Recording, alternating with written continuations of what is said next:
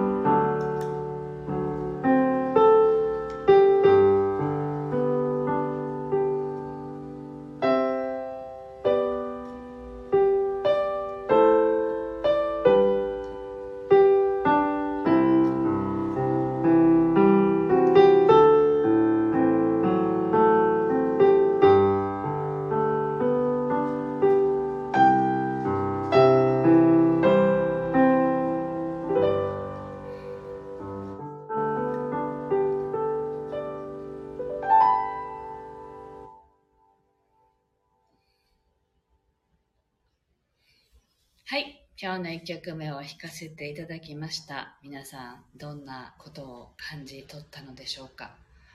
なんか私は弾きながらお正月でね、あの、兄弟たちと話したことを今思い出していたんですね。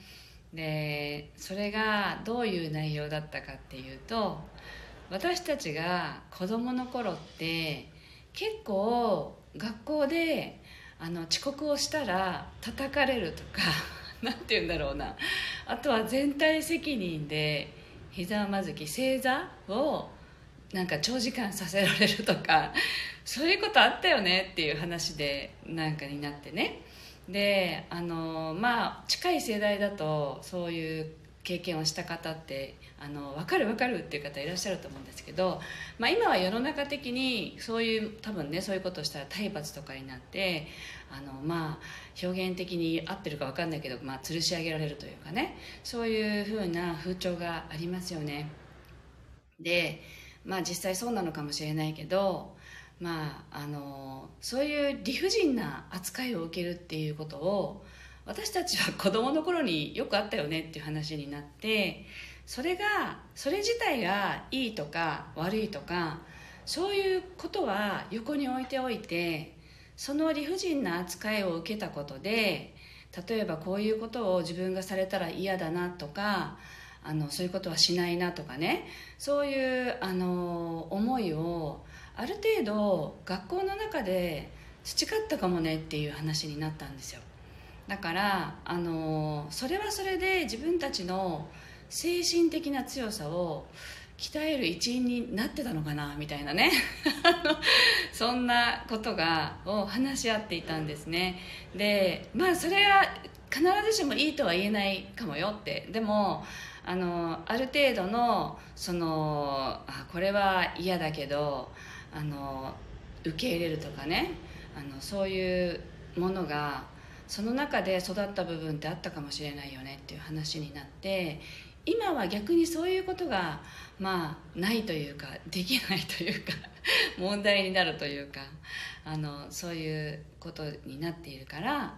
あのもちろんあの手を挙げるとかねあのはよろしくないことではあるけれどもあると思うけれども、まあ、私だって自分の子供にもうカーッとして我慢ならなかったりあのこの足でね物を蹴ったりとか手で何かをこう叩いたりとかっていうことをやや,、ね、やった時には子供がそれはやっちゃいけないことだよってあの足を叩いたりその手を叩いたりとかっていうことはやっぱりやって教えることは私はあるんですね。なのであのなんだろうそれが絶対的にダメだっていうふうにやっぱりね世の中的には言われているけれどもまあ、自分もそうやって育ったからっていうのは大きな原因要因なのかなと思いますけどめちゃくちゃ叩かれて育ったのであのでもなんていうのかな母がねしょっちゅうほうきをね持ってきて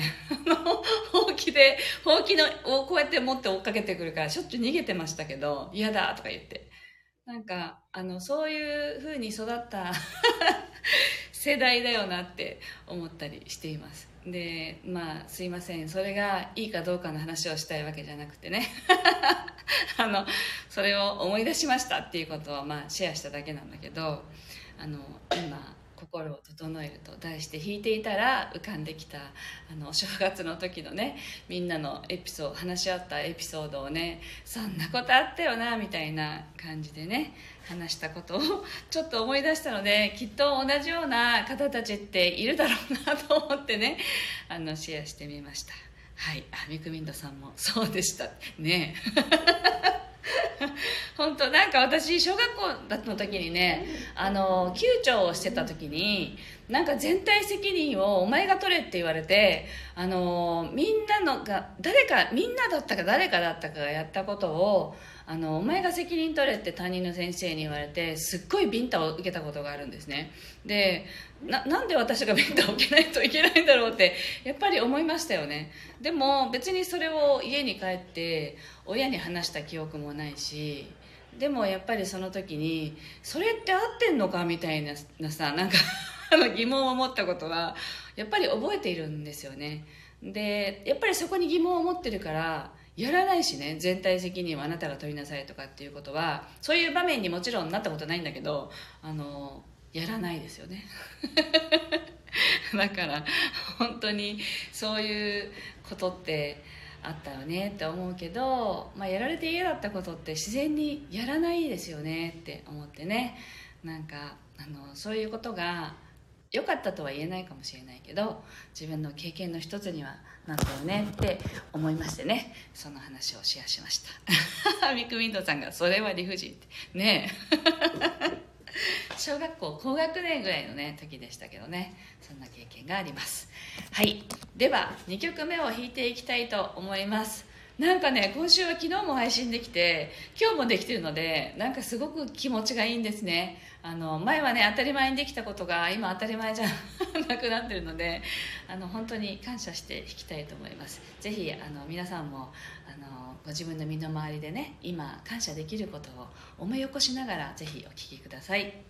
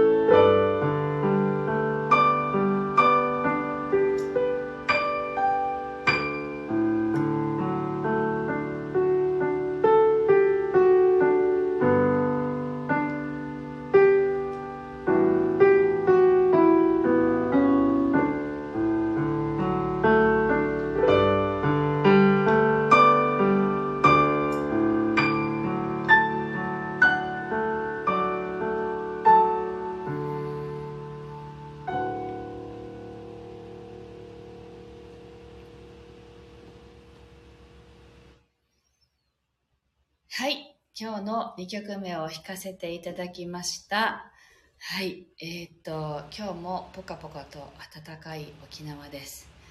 今日は、あの、仕事が入っていないのでね、ちょっとゆったり過ごそうって思っています。あ、でも注文が入ってるのでね、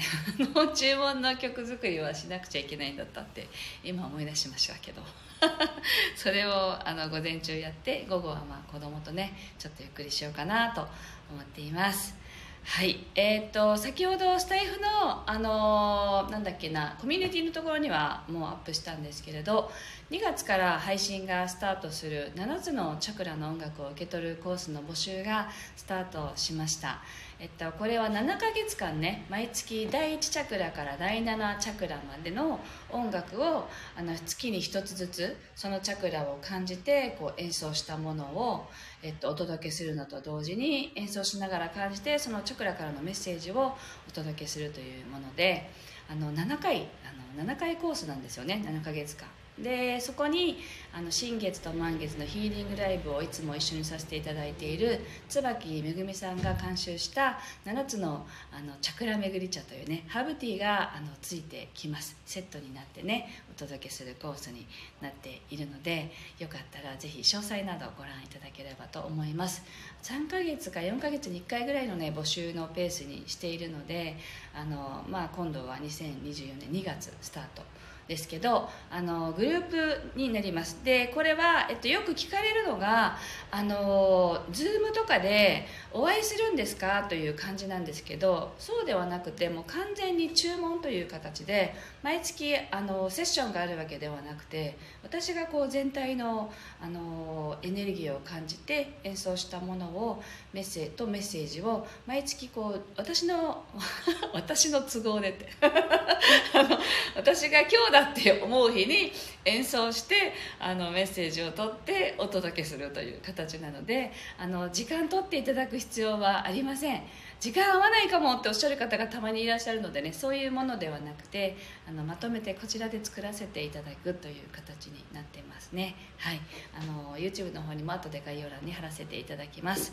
そしてミクミントさんがあ埼玉行きたいなってあ昨日聞いてくださったんですね。はいあの埼玉も行きます。3月しょっちゅう間違えるんですけど日程を。29、30、31のね3日間で埼玉キュンキラフェスに出店します。で埼玉スーパーアリーナのどこでですかね。行ったことないんですけどすごい広い場所らしいですよね。でまあ皆さんご存知なんでしょうけど。埼玉スーパーアリーナのどこでしたかね？去年はコミュニティアリーナコミュニティエリアだったかな？そこでしたけどまああの同じような場所だとは思うんですけどね。もう少しあの詳しく時間などもね分かりましたらお伝えします。でぜひあの埼玉行く時には会いに来ていただけたら嬉しいです。で5月は神戸に行きます。神戸は、えっと、コラボセッションで行きますけど5月はで、えっと、8月末から9月の頭にかけては神戸キュンキャラフェスにも出店しますのでもしねタイミング合う方はぜひあのリアルでねお会いできたらなと思います。はいというわけで今日はここまでです。今日も聞いてくださってありがとうございました。あの素敵なね一日を今日もお過ごしください。